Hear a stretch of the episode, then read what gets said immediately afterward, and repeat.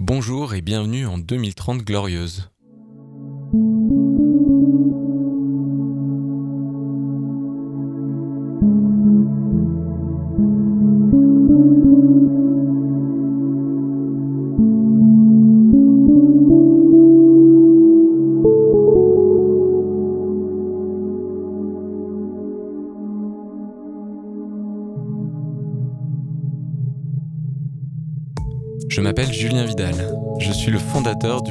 Ça commence par moi.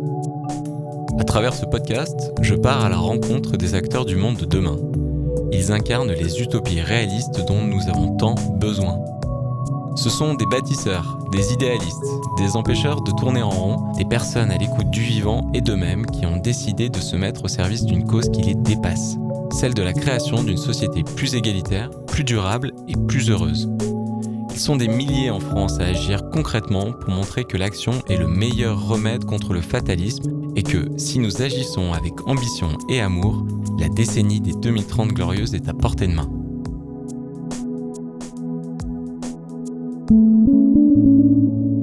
Bonne écoute. Bonjour Marie Petit. Bonjour. Bienvenue dans le podcast 2030 Glorieuse, dans lequel j'ai l'habitude de rencontrer celles et ceux qui sont les signaux faibles des mondes de demain. Et d'ailleurs, au passage, à la fin de cette interview, n'hésitez pas à relayer le podcast à votre entourage, mais aussi laisser une bonne note sur euh, votre application. Et si vous êtes sur euh, Apple Podcast, à laisser 5 étoiles. Voilà, c'est dit, merci. Euh, pour commencer, je vous dis qu'en 2021, le podcast 2030 Glorieuse, il est soutenu par la NEF, qui est une coopérative bancaire citoyenne qui soutient depuis plus de 30 ans les porteurs de projets sociaux, écologiques et culturels.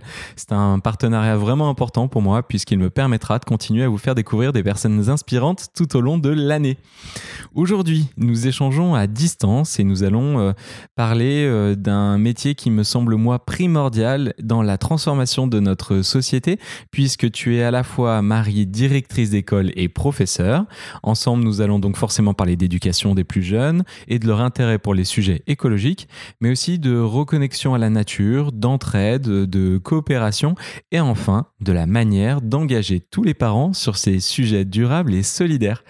Pour commencer cet échange, Marie, je te pose la même question que je pose à tous mes invités au début d'épisode. Qu'est-ce que tu réponds aux gens que tu croises pour la première fois et qui te demandent Et toi, qu'est-ce que tu fais dans la vie? Qu'est-ce que je fais dans la vie? Eh ben, j'essaye de vivre. Et c'est déjà compliqué. Euh, voilà, j'essaye de vivre ma vie euh, vraiment en, en, pleine conscience qu'un jour la mort arrive. Parce que c'est vrai que j'ai j'ai souvent cette sensation que la mort, euh, c'est quelque chose qui, est complètement caché, qui est complètement tabou un peu dans notre société. Et du fait de, ne jamais y penser, ben, on a du mal à vivre pleinement notre vie euh, vraiment comme si, euh, enfin, je ne vis pas chaque jour comme si c'était le dernier non plus, mais j'essaye de, de, de, remettre le temps au milieu de tout et de me dire que c'est vraiment la valeur la plus précieuse. Donc ce que j'essaie de faire dans la vie, c'est de vivre de vivre euh, la vie que j'ai envie de vivre et de j'essaye d'être heureuse en fait voilà. j'essaye de penser au temps tout le temps voilà dire c'est c'est une valeur et il faut il faut euh, il faut que ta que ta vie si tu si à la fin tu regardes le film de ta vie voilà que tu puisses en être bien fier et que t'aies pas tellement de regrets d'avoir passé du temps euh, dans ton canapé euh, à faire des choses inutiles. Ta réponse est intéressante parce que euh, même euh, avec les personnes inspirantes que j'interviewe à chaque fois, la réponse touche tout de suite au milieu professionnel, à la carrière professionnelle, parce que c'est vrai que nous en France, à notre époque, notre identité est largement liée au métier qu'on fait ou qu'on ne fait pas. Et, et, et, donc, d'oser répondre à autre chose, et là en l'occurrence, tu as ta, vision de la vie et la place de la mort pour lui donner euh, euh, toute sa lumière, elle est, elle est hyper intéressante. Forcément, euh, je m'attendais aussi à ce que tu parles un peu de ton métier et, j'aimerais t'entendre là-dessus. Qu'est-ce que tu dis aux gens quand ils disent oui, mais toi, c'est quoi ton boulot alors? Ouais, c'est hyper intéressant ce que tu dis justement parce que on a souvent l'impression qu'on doit être une personne différente à la maison et, et au travail. Et euh, bah, justement, les élèves, c'est exactement la même chose, tu vois, on les appelle les enfants à la maison et euh, les élèves à l'école. Comme si on pouvait vraiment être quelqu'un euh, de différent. Et, et, tu vois, pendant toute une première partie de, de ma carrière, ben, j'ai essayé de différencier euh, la femme, euh, la femme que je suis euh, dans la vie, de la femme que je suis au travail. Et justement, ben, j'avais vraiment du mal à m'y retrouver et j'étais pas forcément extrêmement heureuse quand quand j'allais travailler. Et, et, ce jour où, j'ai décidé d'être ben, juste moi-même en allant au travail et d'essayer de m'écouter pour savoir vraiment exactement de quoi j'ai envie en travaillant, et ben, ça m'a vraiment ouvert une porte. J'ai arrêté d'être différente. C'est peut-être pour ça que je fais pas la différence entre la personne que je suis à la maison et la personne que je suis à l'école. Et du coup, ce que je fais dans la vie, je suis enseignante. Euh, voilà. Je, je, travaille avec les enfants et euh, j'essaie de, de leur apprendre à grandir. C'est ça mon métier. Mais c'est vrai que c'est extrêmement difficile de le résumer parce que j'ai toujours euh, dans ma tête l'institution et dans, de l'autre côté la valeur que je lui donne euh, moi-même. Et comme je suis fonctionnaire, c'est compliqué de se détacher de la définition que bah, que le ministre euh, de l'Éducation nationale donne à cette à cette euh, à ce métier. Donc j'ai envie de dire voilà bonjour, je, m'appelle Marie, je suis directrice d'une école maternelle en REP, donc dans le public, mais ça résume tellement pas ce que je fais que j'ai plutôt envie de dire eh bien, dans la vie, euh, j'essaie de vivre. Et puis, euh, à l'école, j'essaie de faire vivre mes élèves. Je pense que c'est vraiment ce qui pourrait euh, résumer le mieux mon métier.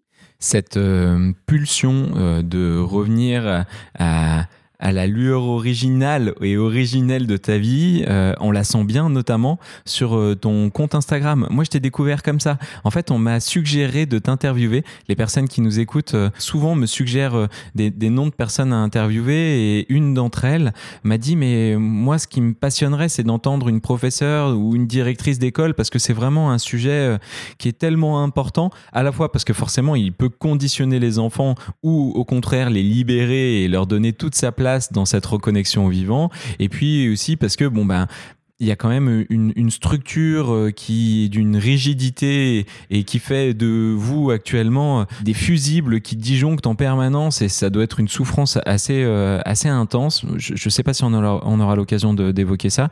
Mais donc, sur ton compte Instagram, je disais, et c'est les petits écolos, tu, tu mets vraiment en avant très librement ta vie dans sa globalité, c'est-à-dire effectivement ton quotidien de maman, euh, de femme, euh, euh, de personne en couple, mais aussi de professeur, de directrice d'école, avec cette envie d'alléger au maximum ton empreinte, mais ça dépasse un peu cette simple vision du zéro déchet. Tu, tu veux aller beaucoup plus loin que ça, et, toutes les actions écolo que tu mets en avant, et donc en l'occurrence dans ton école. Hein, euh, j'ai découvert comme ça que tu avais euh, euh, participé à lancer une kermesse zéro déchet, que tu organises souvent des journées dans la nature, il y a des temps de méditation, vous avez un composteur dans l'école. Moi, la question que j'avais quand même, c'est comment ça t'est venu de se lancer là-dedans et d'apporter cette démarche à, l'école? Bah, Écoute, ça s'est fait en deux temps. Alors le premier temps c'était euh, bah, le zéro déchet si tu veux parce que j'étais à fond euh, j'étais à fond à fond à fond dans cette démarche pendant très longtemps. Et euh, bah, justement je te disais je au début de ma carrière j'avais du mal parce que bah, il y avait cette différence entre l'instit et, et la femme. Et quand j'étais à l'école c'était beaucoup de déchets beaucoup de déchets beaucoup de déchets alors qu'à la maison j'avais rien quoi. Franchement j'avais un bocal pour trois mois j'avais un bocal de déchets plastiques pour trois mois et, j'arrivais pas, j'avais du mal. Tu vois, les gamins, ils se mouchent, ils, voilà, ils y vont à cœur joie avec la boîte de mouchoirs qui se vide à vitesse grand V. Ils vont à la cantine, allez hop, c'est les sopalins jetables. Il y a un anniversaire, euh, allez, c'est parti pour les 27 petits sachets plastiques. Et je me suis dit, mais oh, tu vois, c'était vraiment, mais là, du coup, euh, une dissonance cognitive quand j'étais à l'école, je me sentais vraiment pas bien. Et en fait, euh, je, je, crois aux signes dans la vie, mais cette année-là, euh, j'étais à mi-temps dans une école où il n'y avait plus de directrice. Euh, et il y avait un poste qui s'ouvrait euh, l'année d'après, et je me suis dit, tiens, allez, peut-être que si je prends la direction, je vais pouvoir insuffler quelque chose dans cette école et je vais peut-être pouvoir ben, en fait, tant qu'on n'est pas directrice, il y a plein de choses qui sont assez bloquées parce que quand on a la direction, on est censé euh, partager euh, discuter avec des partenaires, donc euh, que ce soit les parents, euh, la mairie, l'inspection, on a quand même un contact privilégié. Donc je me suis dit allez c'est parti, je prends la direction. Et tu vois ce jour-là, j'étais devant mon ordinateur parce qu'il y a un truc qui s'appelle le mouvement et c'est un c'est une liste de tous les postes disponibles et tu dois les mettre dans l'ordre informatiquement. Donc j'étais là, je, je, le mettais, je l'enlevais, je le mettais, je l'enlevais, je le mettais, je l'enlevais, j'arrivais pas à me décider. Et d'un seul coup, ça s'est bloqué, tu vois. Il était 17 heures, c'était terminé. Et je me suis dit, j'espère que c'est bon. J'espère que, j'espère que j'ai la direction de l'école, que je l'ai mis en, en premier vœu et que c'est pas tombé sur une seconde où je l'ai enlevé. Tu vois, un peu en mode je joue à pile ou face, quoi. Et c'est le destin qui va décider pour moi. Et, euh, et c'est bon, ok, ça s'est bloqué. Et j'étais, je l'avais mis en premier vœu. J'avais fait qu'un vœu, c'était la direction de cette école où j'étais à mi-temps. Et j'ai eu la direction, forcément, parce que comment te dire que personne ne veut de direction d'école, surtout pas en REP. Donc, euh, je l'ai eu, et là, euh, c'est parti, quoi, tu vois. Euh, je suis arrivée avec mes, mes, mes sabots à la rentrée et j'ai dit, mes collègues, je les connaissais, je leur ai dit, je vous jure, on va faire un truc de fou avec cette école. On va essayer de diminuer les déchets et ça va être génial. Et je sais que je suis pleine d'énergie et pleine d'entrain, mais s'il vous plaît, n'ayez pas peur, euh, on va faire que des trucs de fou. J'étais trop heureuse et j'avais toujours ces gens, tu vois, autour de, de moi, qui, comme quand j'ai commencé le zéro déchet à la maison, me disaient non mais n'importe quoi. Euh, euh déjà, tu vas voir un peu ce que c'est que d'être directrice. Tu vas voir un peu ce que c'est que tous les dossiers. Tu vas voir un peu ce que c'est que de faire des informations préoccupantes. Et tu vas déchanter vite fait de ce rôle. Alors là, tu vois, je commence à me dire, c'est pas vrai j'ai peut-être fait une bêtise, je me suis peut-être un peu emballée. Et puis en fait, non.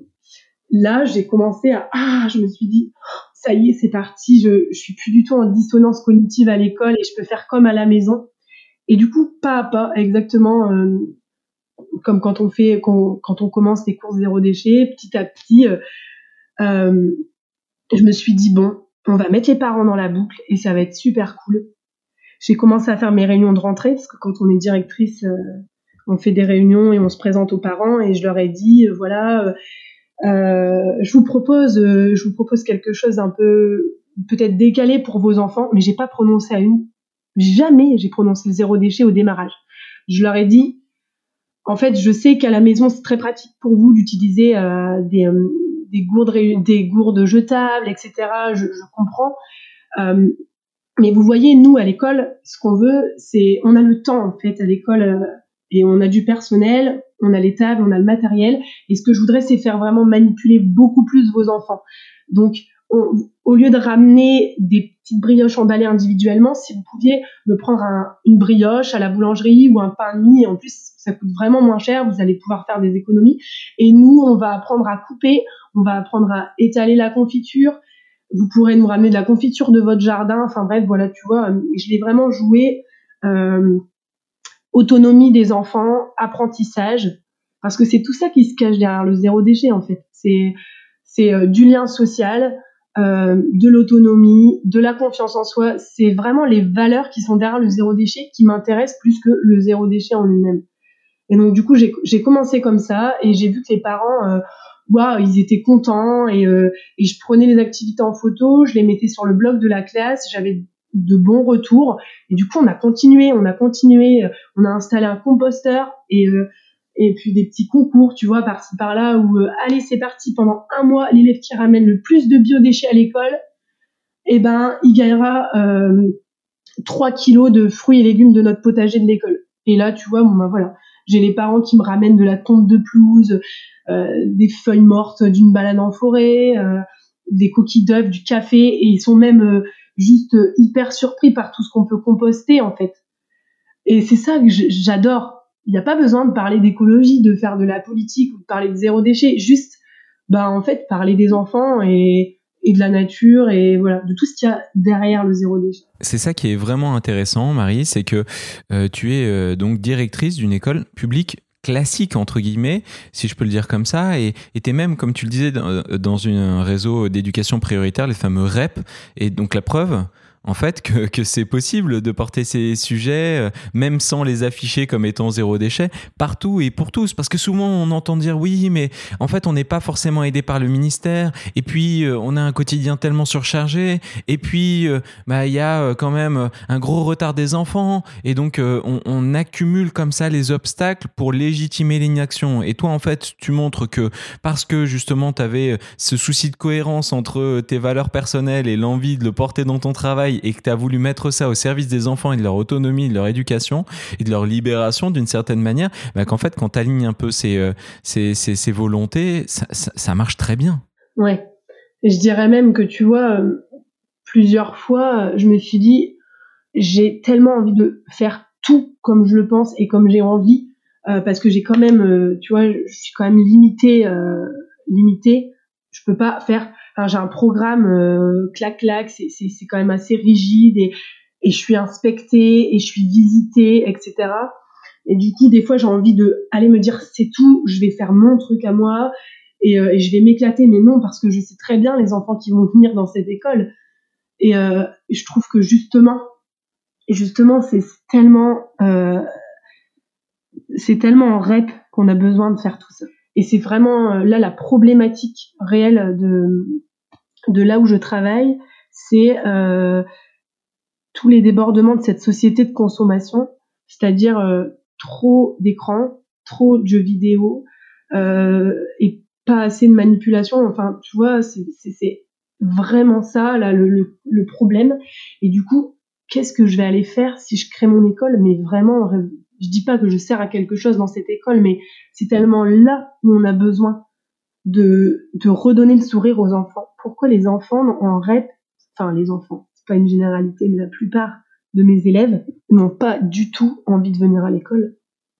Ils ont un rapport à l'école euh, parce que leurs parents eux-mêmes n'ont déjà pas aimé l'école et ont eu ce rapport de bon, la différenciation pédagogique, ça n'existait pas du tout. C'était la même chose pour tout le monde. T'y arrives, c'est bien. T'y arrives pas, tant pis. Moi, j'avance c'est ça, c'est ça. Euh, enfin, moi, en tout cas, quand j'étais à l'école, c'était comme ça. Et les parents de mes élèves ont mon âge. Et tu sens que depuis justement que tu as lancé cette dynamique, le rapport à l'école euh, pour ces enfants a changé? Alors l'année dernière, je t'aurais répondu oui, c'est génial, vive la vie. Sauf qu'entre-temps, il y a eu le Covid.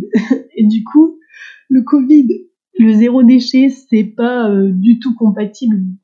On n'a même plus le droit d'aller composter nos, les biodéchets, c'est le protocole, la prise de tête totale, tu vois. Et du coup, au début de l'année, je suis repartie dans cette dissonance euh, horrible. Mon cerveau, c'était affreux. Je me suis dit, c'est pas possible de faire un burn-out. C'est, je peux plus, je veux plus y aller. Euh, je trouvais plus du tout de sens euh, dans, mon boulot. C'était trop dur, quoi. Je me suis retrouvée pareil que la première fois dans un truc horrible, mais que c'est pas grave c'est pas grave. Parce que le zéro déchet, il est sur pause, mais exactement pareil que dans ma vie. À un moment donné, j'ai dû mettre vraiment le zéro déchet sur pause parce que j'ai eu des jumeaux et euh, je me sentais vraiment pas bien à ce moment-là. Et là, pareil, il y a eu le Covid et, je me sentais pas bien. Et je me suis dit, bah, c'est pas grave, enfin, c'est pas grave, c'est grave, mais on va trouver autre chose. Et tu vois, il y a eu ce moment-là où, euh, à la rentrée des vacances de la Toussaint, on devait faire un hommage à Samuel Paty. On devait faire un hommage à la liberté. Sauf que, euh, voilà, alors à un moment, on devait commencer à 10 heures et se réunir avec les collègues pour prévoir une bête de séance de fou sur la liberté. Et puis après, ils ont changé d'avis. Ils ont dit non, bah non, finalement, en fait, c'est très compliqué avec les bus scolaires et rien. Non, non, allez, hop, c'est pas grave, vous ferez un cours sur la liberté plus tard. Et du coup, et j'ai rien préparé parce que j'ai dû appeler les parents pour leur dire que on commençait à 10h30. J'ai dû rappeler les parents pour leur dire que finalement on commençait à la bonne heure.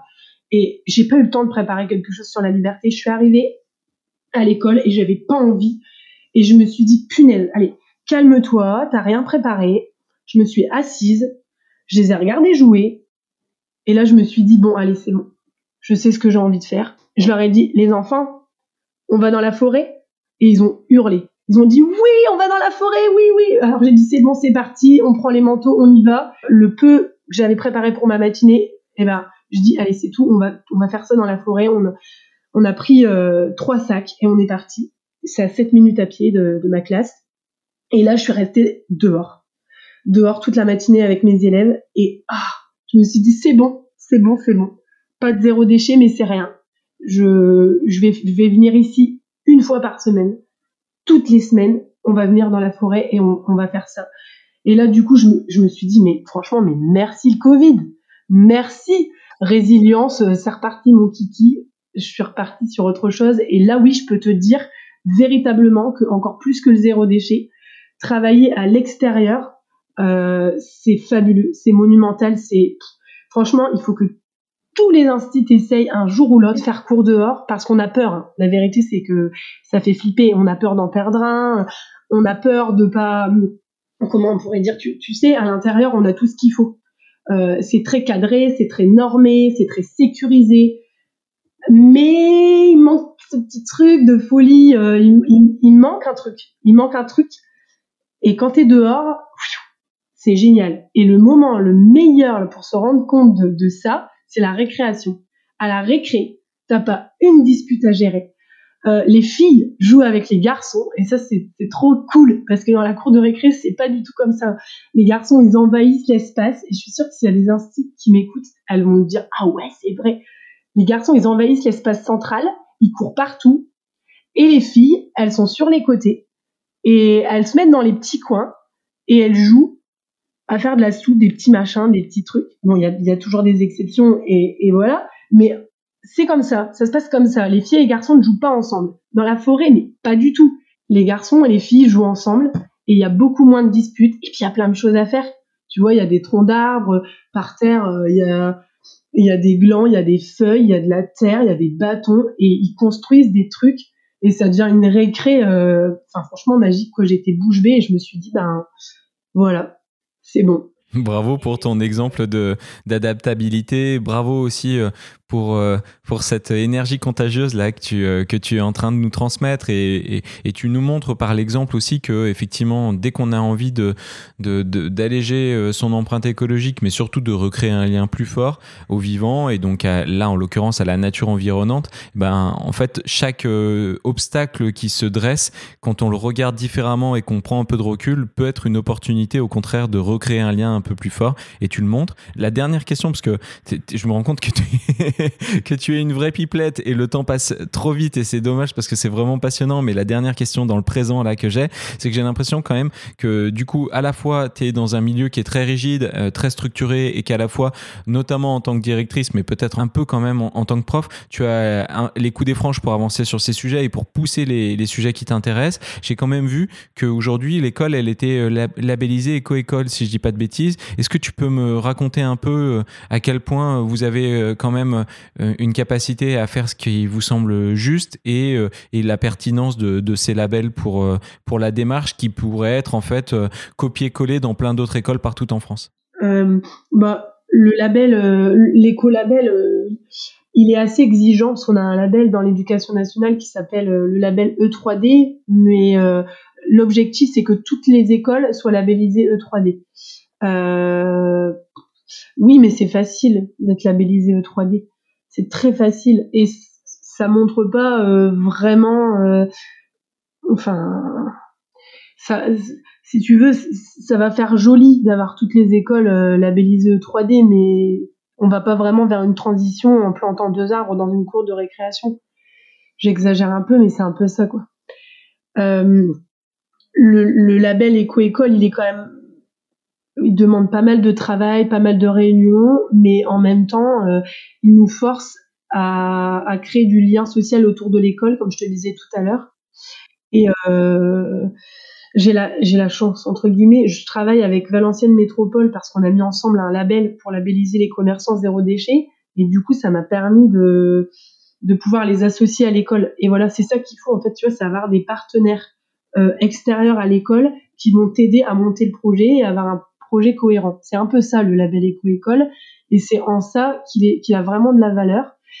Euh, voilà. Alors après, l'intérêt, c'est juste de montrer que c'est possible. Et puis sur le sur le site éco-école, tu peux euh, demander à être une école de référence.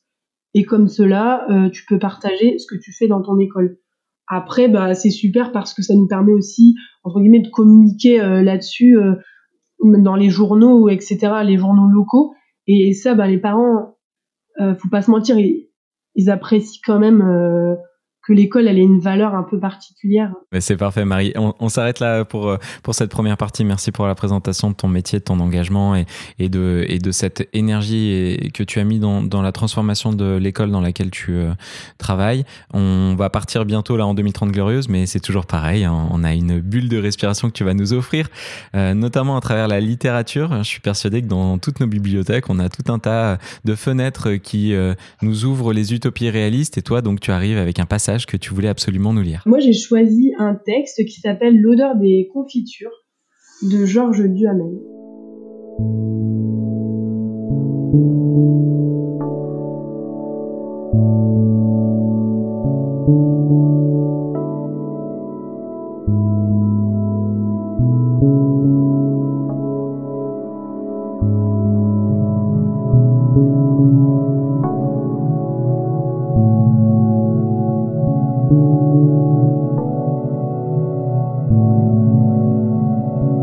Le jour où nous reçûmes la visite de l'économiste, nous faisions justement nos confitures, de cassis, de groseilles et de framboises. L'économiste, aussitôt, commença de m'expliquer avec toutes sortes de mots, de chiffres et de formules que nous avions le plus grand tort de faire nos confitures nous-mêmes, que c'était une coutume du Moyen Âge, que vu le prix du sucre, du feu, des pots et surtout de notre temps, nous avions tout avantage à manger les bonnes conserves qui nous viennent des usines que la question semblait tranchée, que bientôt, personne au monde ne commettrait plus jamais pareille faute économique. Attendez, monsieur, m'écriai-je, le marchand me vendra-t-il ce que je tiens pour le meilleur et le principal? Quoi donc fit l'économiste? Mais l'odeur, monsieur, l'odeur, respirez La maison tout entière est embaumée. Comme le monde serait triste sans l'odeur des confitures. L'économiste, à ces mots, ouvrit des yeux d'herbivore. Je commençais de m'enflammer. Ici, monsieur, lui dis-je, nous faisons nos confitures uniquement pour le parfum. Le reste n'a pas d'importance. Quand les confitures sont faites, eh bien, monsieur, nous les jetons. J'ai dit cela dans un grand mouvement lyrique et pour éblouir le savant. Ce n'est pas tout à fait vrai. Nous mangeons nos confitures en souvenir de leur parfum.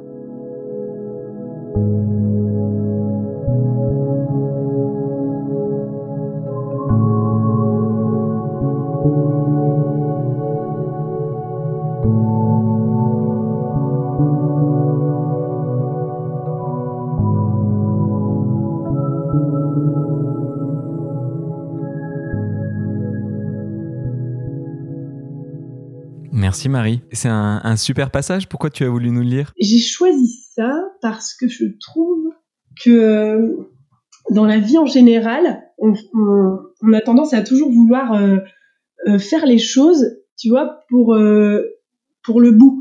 On fait les confitures pour les manger. on fait un potager pour, bah, pour se faire de la soupe, pour, pour récolter, tu vois. Et à force de penser comme ça, bah, on, en oublie un peu l'essence bah, du présent. Et, et du coup, je rejoins un peu la toute première question que tu m'as posée. Qu'est-ce que tu fais dans la vie? Bah, J'essaie de vivre. Et justement, vivre, euh, dans ma réflexion un peu et mon rapport avec le temps, je ne fais pas seulement des confitures pour les manger. Je fais des confitures aussi pour, euh, pour tout le bien que ça m'apporte de faire la confiture. Et quand j'ai lu ce texte, je me suis dit, mais c'est celui-là c'est celui-là, c'est exactement, euh, j'adore, j'adore surtout c'est ce qu'il dit, euh, le petit ton choquant, tu sais, et moi j'adore faire ça un peu provoquer et dire ben on jette les confitures parce que ça provoque. Et euh, et même quand je l'ai lu, je me suis dit ah ouais mais ils sont fous, ils jettent la confiture, le gaspillage. Et en fait en fait, là, j'adore la fin. Eh ben, provoquons ensemble, Marie, parce que euh, tu le sais sans doute, nous, les Français, nous sommes le peuple le plus pessimiste du monde, et en ce moment en particulier, nous ne voulons absolument plus regarder l'avenir. Nous avons trop peur euh, d'y voir euh, un avenir encore plus terne, encore plus sécuritaire que celui que nous vivons actuellement. Du coup, provoquons nos compatriotes en leur proposant une bulle d'inspiration en voyageant ensemble en 2030 glorieuse. 2030 glorieuse, c'est un monde complètement neuf qu'on va dessiner ensemble, dans lequel nous avons réussi à remettre le vivant au cœur de notre société comme nouvelle boussole de chacune de nos actions. Et il n'y a pas de bonne, de mauvaise réponse, comme dirait l'autre. C'est juste à nous de décider à quoi ce monde ressemble. À partir du moment où on va commencer à le faire exister dans notre conversation, la magie veut qu'il va commencer à exister ce monde. Et c'est ça le pouvoir des utopies. Du coup, ces utopies, elles vont exister dans nos têtes et la responsabilité que nous allons avoir, c'est d'essayer d'y rester au maximum en 2030 glorieuse. Donc essayons de ne pas revenir à 2021 et de parler toujours au présent alors que nous serons dans ce futur. Et la responsabilité que nous aurons aussi, ça sera d'être euh, le plus descriptif possible pour que les personnes qui nous écoutent arrivent à le voir ce monde. Du coup, ces personnes-là, elles ont peut-être fermé les yeux. Maintenant, nous avons fait ce voyage, ça y est, nous y sommes, nous sommes en 2030 glorieuse. Est-ce que tu peux les aider à voir comme toi tu vois le monde. Qu'est-ce que tu vois quand tu ouvres les yeux? Qu'est-ce que tu vois à travers ta fenêtre? À quoi ressemblent les 2030 glorieuses, Marie? Alors en premier, je vois, je vois des gens qui se parlent, euh, mais vraiment, tu vois, il y a, y a plus du tout ce, cet objet qui nous empoisonnait la vie et qui, euh, sous prétexte d'être social, ne l'était pas du tout. Il n'y a plus ça. Ce qui fait que euh, partout autour de nous, euh, on est obligé de, de, parler et surtout à nos voisins. Alors c'est fabuleux parce que tu vois, du coup les gens aujourd'hui ont perdu le ce besoin de, de tout posséder pour eux tout seuls. Du coup, tu peux voir un peu dans mon village, au bout de mon jardin, il y a un espèce de, de petit bâtiment. Et euh, avec les voisins, on n'avait pas d'autre choix que de mettre en commun euh, les outils qui nous servent euh, à tailler les arbres. on échange aussi nos fruits et légumes. Et, et ma voisine, qui est, qui est quand même âgée, on lui rend tout un tas de services, mais elle prend beaucoup de plaisir à s'occuper de nos enfants, à les entendre rire, à faire des gâteaux avec eux. Et en échange, on, l'aide à continuer à cultiver sa terre, parce que comme elle a mal au dos, c'est franchement pas évident pour elle. Et euh, quand je vais travailler euh, en vélo, pas loin de chez moi, euh, c'est super rigolo parce que tu vois, dans la cour de récré, on a quand même gardé un, tout petit, un tout petit bout de béton. et tous les ans, euh, les petits qui arrivent à l'école pour la première fois, il y a toujours un moment dans l'année où euh, ils viennent me voir et, ils me disent mais c'est quoi ça Marie? Et, euh, et, moi je leur dis ça! Ah bah ça tu vois avant bah, la cour de récré c'était c'était comme ça. C'était tout gris comme ça par c'était tout gris comme ça partout et quand on tombait sur le sol ça, ça faisait vraiment mal et, et, et ce petit me dit mais mais alors du coup si c'était tout gris partout qu'est-ce qu'est-ce qu'ils faisaient les petits pendant la récréation? Sans les arbres, sans le potager et sans les poules. Et moi, je sais pas quoi lui répondre parce que j'ai vraiment du mal à me souvenir. Euh, c'est vrai que toute cette richesse dans la cour de récré et toutes ces belles choses euh, que je les vois faire, toutes ces belles discussions que, que j'entends, ça m'a complètement fait oublier à quoi ressemblait une récréation goudronnée. Tu nous racontes une société où le lien a rempli nos vies alors que euh, il y a dix ans en arrière, on avait besoin de remplir euh, nos vies avec des interactions euh, factices, avec des accumulations frustrantes, et, la connaissance de l'autre est devenue une richesse.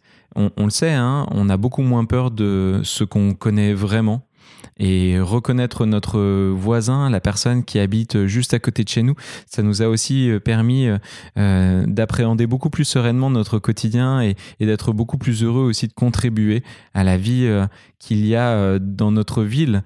On est beaucoup plus acteur de ça et forcément cette envie de connaître, cette envie de découvrir, cette envie de faire avec, elle commence dans l'école forcément, c'est beaucoup plus facile d'adopter des bonnes habitudes hein, quand on est euh, euh, tout jeune, plutôt que de devoir désapprendre, comme je le disais tout à l'heure, les règles de la surconsommation, de la compétition, pour euh, ensuite se mettre au vert. Est-ce que tu peux me dire comment ces bonnes habitudes, elles se sont définitivement ancrées dans l'école? Je pense que hum, on a vraiment regardé, enfin, regardé l'enfant, tu vois, pas juste on l'a pas vu, on l'a regardé et euh, à un moment donné, on s'est posé et on l'a regardé faire. Et quand on regarde les enfants, c'est absolument extraordinaire parce que eux, ils ont un, iris tout neuf. Du coup, absolument tout les émerveille. Euh, le ver de terre, tu vois, la terre n'est même pas sale pour eux en fait. Ça, c'est des choses qu'on qu'on leur mettait auparavant dans la tête. Mais juste à les regarder et euh, à voir un peu comment ils évoluent dans un espace naturel, on s'est rendu compte que on était complètement à contresens finalement, en les faisant asseoir sur des bancs et en leur demandant sans cesse de se taire, bah, on leur a mis de quoi explorer entre les mains. Et tout à coup, il n'y a pas besoin de leur demander de se taire, en fait. Parce qu'ils sont tellement émerveillés que ça parle, ça parle dans leur tête. Et puis, euh, et puis on est là aussi, euh, enfin, avec une dizaine, une quinzaine de, de, d'enfants par classe, donc on a tout le temps à leur accorder. On n'est pas stressé euh, à vouloir s'occuper des 25 en même temps et d'adapter un peu notre façon de faire à eux. Et puis ce qui a fort changé aussi avec euh, l'école de 2030, c'est euh, tu vois cette capacité à arrêter de comparer les élèves. En fait, chaque chaque humain est différent et ça on le sait et les adultes adorent le dire et le redire. On, est différent.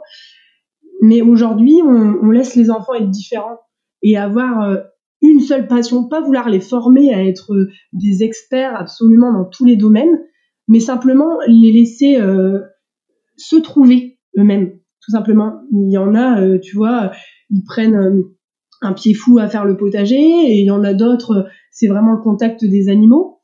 Il y en a qui sont extrêmement doués en dessin, et d'autres qui préfèrent euh, écrire et euh, écouter de la musique. Voilà.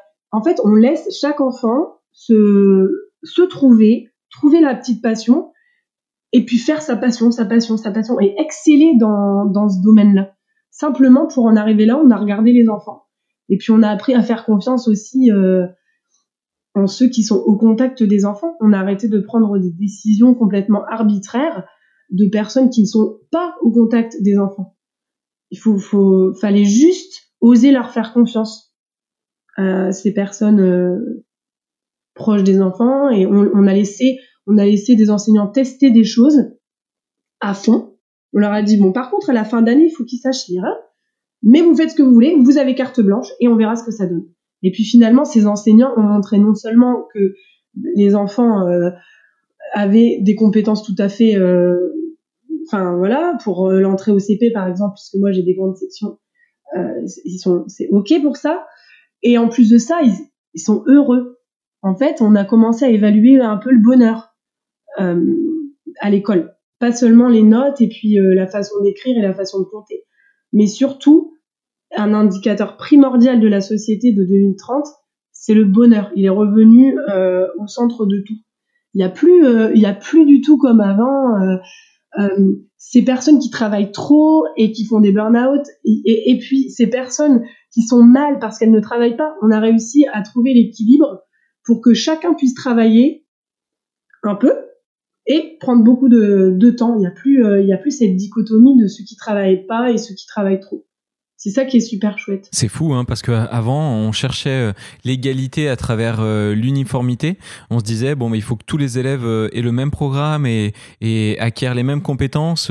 Comme ça, ils ont eu les mêmes chances. Mais en fait, cette uniformité, elle venait tirer tout le monde vers le bas parce qu'elle lissait les talents de, chacun et l'originalité de chacun dont, tu parles très bien. Alors qu'aujourd'hui, l'égalité, elle se fait dans l'acceptation de l'originalité, de la différence, de manière à ce que, en fait, euh, bah, chacun, chacune, et comme tu le disais, autant les professeurs, les accompagnants que euh, les élèves puissent vraiment exprimer qui ils sont vraiment. Ce qui est passionnant aussi dans ce que tu dis, c'est qu'à partir du moment où on entraîne les plus jeunes à mettre au cœur de leur vie euh, la boussole du bonheur, bah, cette boussole, en fait, ils la quitteront jamais et ils l'utiliseront bien évidemment pour ensuite leur vie de citoyen, leur vie de professionnel, et, ça change tout. J'ai l'impression aussi que tu dis, ah bah la compétition, bienvenue à la coopération. On entend la coopération à l'intérieur de l'école. avant, l'école, elle était très d'ailleurs refermée sur elle-même et aujourd'hui, cette coopération, elle est beaucoup plus ouverte. l'école, elle a accepté beaucoup plus la participation des parents. J'aimerais que tu me racontes ça. Et puis, plus globalement aussi, il y a une coopération qui se fait entre écoles sur le territoire. Hein. L'école, elle a repris vraiment un, sens dans la ville, dans la vie. Mais c'est vrai que euh, on a du mal à croire qu'un jour euh, on fermait la porte comme ça au nez des parents. Parce qu'en fait, l'éducation euh, des enfants, elle se fait vraiment main dans la main, sans sans aller regarder ce que font les parents à la maison, sans aller regarder ce qui se passe vraiment à l'école. C'était une espèce de forteresse secrète l'école, tu vois, très compliqué de savoir ce qui s'y passe. Et puis ton ton gamin qui rentrait à la maison, tu lui demandes ce qu'il avait fait il sait pas quoi. Alors que là aujourd'hui, euh, voilà, on marche vraiment main dans la main. Euh, les parents peuvent rester quoi. Il y a, y a, aucun problème. Ils peuvent rester un petit peu regarder comment ça se passe. Et puis euh, les enseignants juste se mettre bah, au niveau des parents parce que les enseignants sont pour la plupart aussi parents. Il y, a, plus ce rapport de force entre bah, les parents qui se sentaient vraiment jugés par des, ils avaient l'impression de toujours recevoir des leçons de la part des enseignants. Et, euh, et les enseignants toujours aussi jugés, bon ben lui il est tête en l'air, euh, peut-être qu'il regarde trop ci, ou il regarde trop ça, ou à mon avis les parents euh, ils doivent faire comme ci ou comme ça. Là c'est non, c'est pas euh, voilà, il y a plus du tout même ce rapport à bah, l'enfant devient élève et l'enfant il passe la porte de la classe et il claque quoi. Il, il doit avoir cette, cette tenue, il doit lever la main quand il parle. Là maintenant, en fait, il suffit juste de créer les conditions, euh, les conditions optimales de l'apprentissage et juste euh, se permettre plus de liberté aussi. Et je pense que ce qui a permis ça, c'est vraiment aussi la confiance de l'institution en ses enseignants. Plus de, plus de stress total. On, on, a tellement vu au fur et à mesure des années 2020 que la liberté, que l'extérieur favorisait l'apprentissage, qu'on a arrêté de chercher des pansements à tout bout de champ, quoi. Tu vois, euh, c'est ces APC, donc euh, avant, il y avait des enfants en difficulté qui restaient après les cours pour euh, donner un peu de renforcement. Maintenant, ça, ça n'existe plus. En fait, il suffisait juste de rendre les enfants bien. Et les enfants ne peuvent pas être bien à l'école si les parents ne sont pas les bienvenus à l'école. Et du fait que les parents soient libres de rester un peu, euh, de, témoigner de ce qu'ils font, euh, de ce qu'ils font à la maison, de venir cuisiner avec nous euh, pour les repas du midi à la cantine, le fait que certains parents euh, passent un peu de leur récolte pour les repas de la cantine de midi, bah voilà, ça change tout. En fait, l'école c'est plus c'est plus un bâtiment où on dépose les enfants le matin et où on vient les rechercher le soir non, c'est un, lieu de vie, un lieu de communication, un lieu d'échange.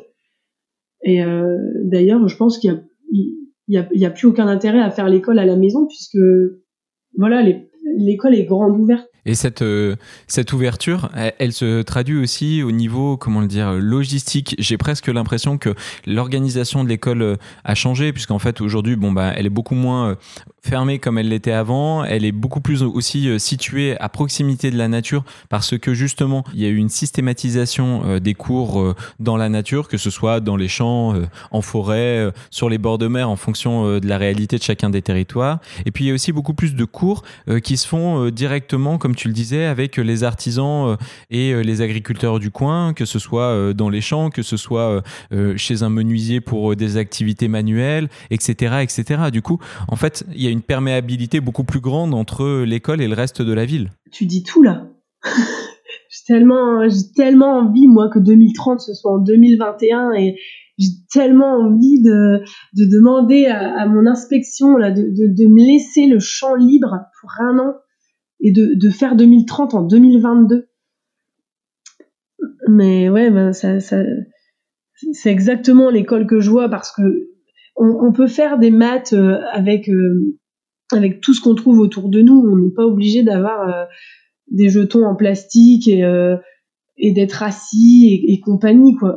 On, peut faire des maths avec tout et n'importe quoi et justement le le fait de, de, rendre l'école si concrète, il n'y a plus d'élèves qui se demandent, euh, déjà qui sont oppressés avec ce qu'ils vont faire plus tard, puisqu'ils expriment déjà leur talent en étant enfants. Et puis ensuite, euh, je me perds dans mes rêves. Je profite que tu sois perdu, Marie, pour te poser une dernière question. Euh, toi, tu fais quoi, toi, Marie, en, en 2030 Glorieuse? Bah, Je vis. Tu vois, j'ai réalisé mon objectif de vie. Je vis.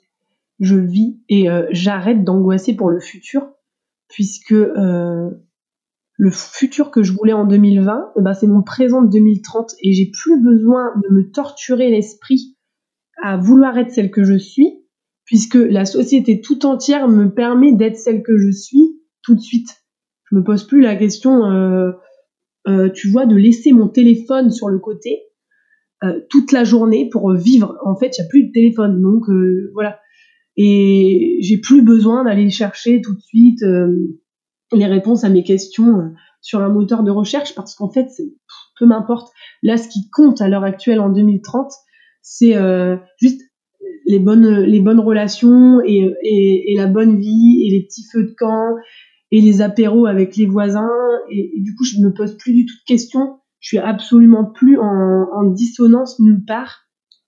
Tout est voilà, juste euh, le temps est réglé et on cherche plus à mettre des pansements euh, sur euh, sur tout et n'importe quoi. Il y a moins de médecine, on est plus à l'écoute de notre corps et on a repris notre place dans l'écosystème. On n'est plus dans un écosystème, on est un, maillon de la chaîne.